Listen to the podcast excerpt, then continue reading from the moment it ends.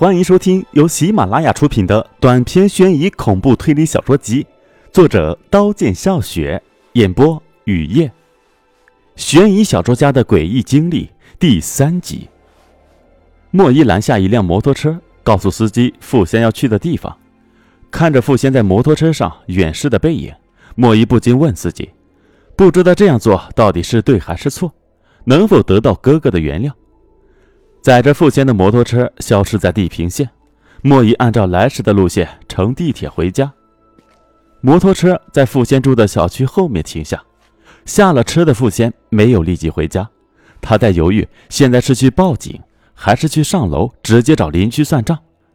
傅先在坐摩托车回来的路上已经想过很多遍，到现在还决定不下来。如果报警，弟弟杀邻居的爸爸是真的怎么办？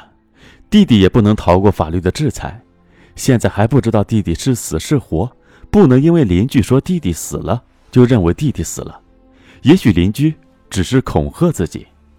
如果不报警，自己一个弱女子怎么是邻居那个虽不强壮却也不弱的男人的对手？而他伤害弟弟、侮辱自己的仇不能不报。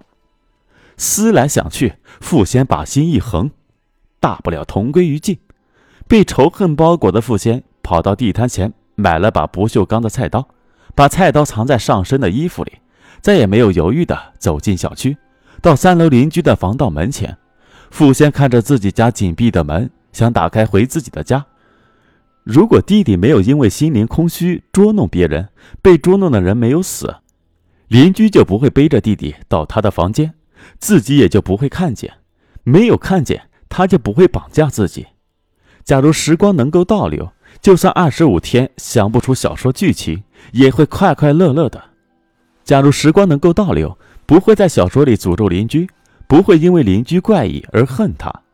只是一切既然已经发生，傅先抛却杂念，推开邻居家的门，邻居正蹲在客厅弄一口长方形的木箱子，木箱的周围有无数干涸的血迹碎肉。邻居看见突然出现在门口的傅先。摆弄木箱子的手停了，有些惊讶慌乱，随即镇定下来，一双阴鸷的眼神望向傅先，面露微笑。看着这样的微笑，傅先想，这就是魔鬼的微笑吧？傅先还是第一次这么近距离的看和自己做了半年邻居的男人，尖额头、尖鼻子、长方脸，加上那双阴鸷的眼神，真是令人拍案叫绝的阴沉家伙。傅先正要开口。阴沉的家伙开口了：“欢迎到屋里做客，能这么近距离的和悬疑小说作家在一起，还真是荣幸。大美女，我叫莫刚，你呢？”傅先没有回答莫刚自己叫什么，而是直接冲到莫刚面前，用白嫩的手掀开血迹斑斑的木箱盖，看见木箱里被肢解的尸体，不禁的叫出来，跑到旁边弯腰，用手捂住肚子，大口大口的呕吐。与此同时，莫刚像射出去的箭，奔到门口，把门反锁，野狼一样扑向傅先。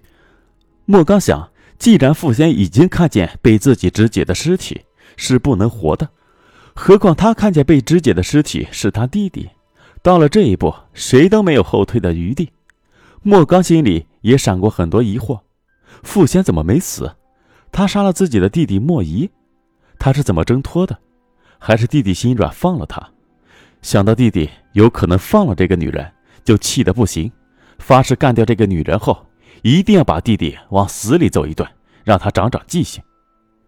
看见杀人魔朝自己扑来，傅先强咽下要吐的脏物，从衣服里拿出菜刀。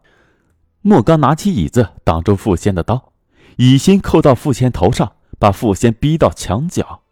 与此同时，出手夺下傅先手中的刀。拳脚如雨点落在傅先身上，也许是傅先的喊叫引来人，被反锁住的门咚咚咚的狂响起来。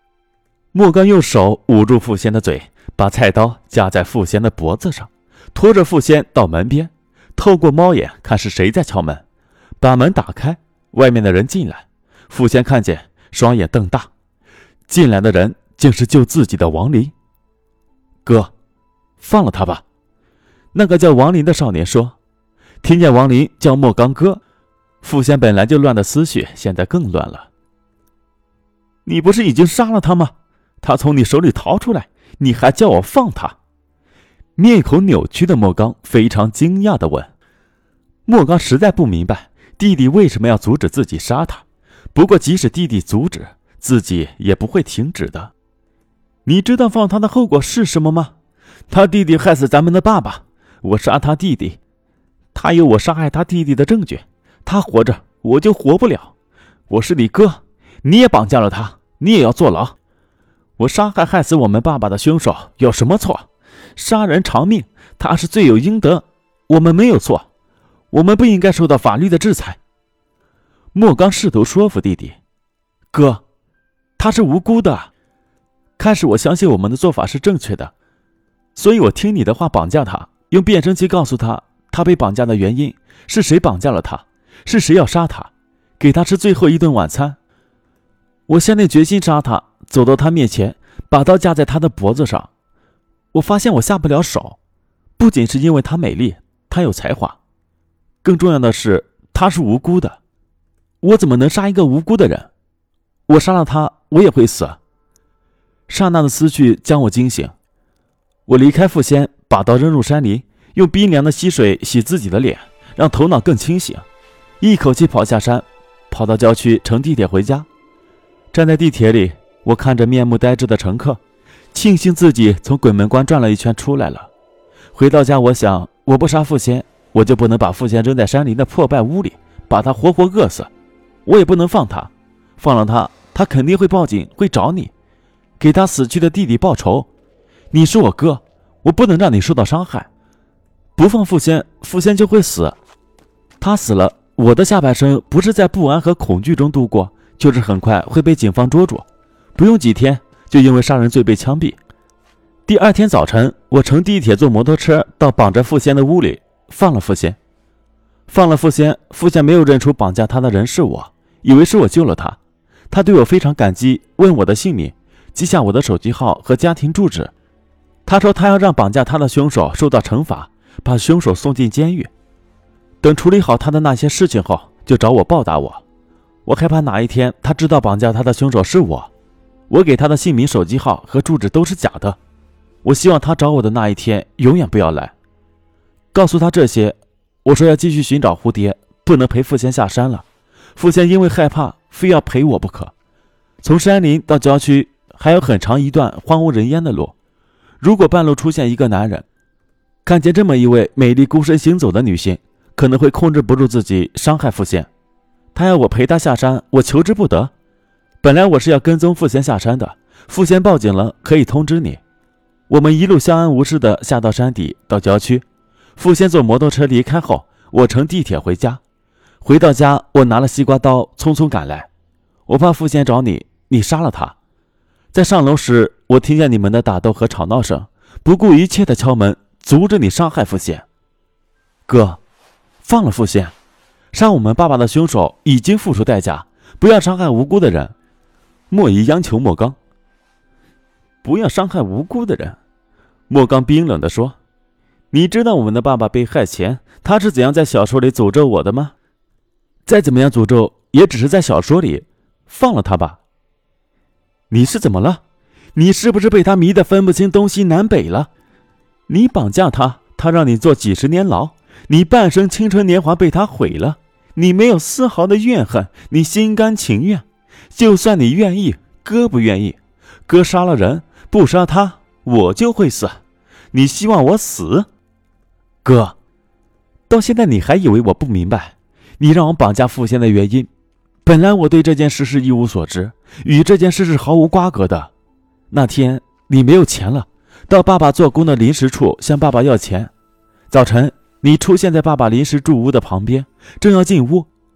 看见从爸爸屋里出来一个陌生的男人，背着我们的爸爸离开，你心里有不好的预感，跟踪他们。看见陌生男人把我们的爸爸放在花店前面的地上，陆续有人上班，上班的人们围着我们的爸爸看，他们的脸上满是看的满足神情，没有一个人打幺二零叫救护车，没有一个人报警。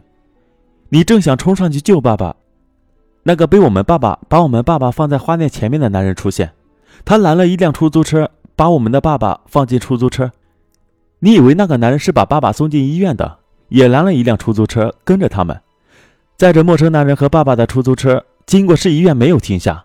你心里的疑惑越来越多，你不知道出租车为什么没有在医院门口停下。半个小时后，载着陌生男人和爸爸的出租车在郊区停下，郊区四周荒无人烟。陌生男人下车，背着爸爸钻进离公路有一段距离、七人高的草丛里。你趴在另一边的草丛，看陌生男人对爸爸做什么。陌生男人站在躺在地上的爸爸旁边，眼睛直直地盯着爸爸，什么也没做。一动不动的，像一尊雕塑。本集播讲完毕，感谢您的收听，欢迎订阅。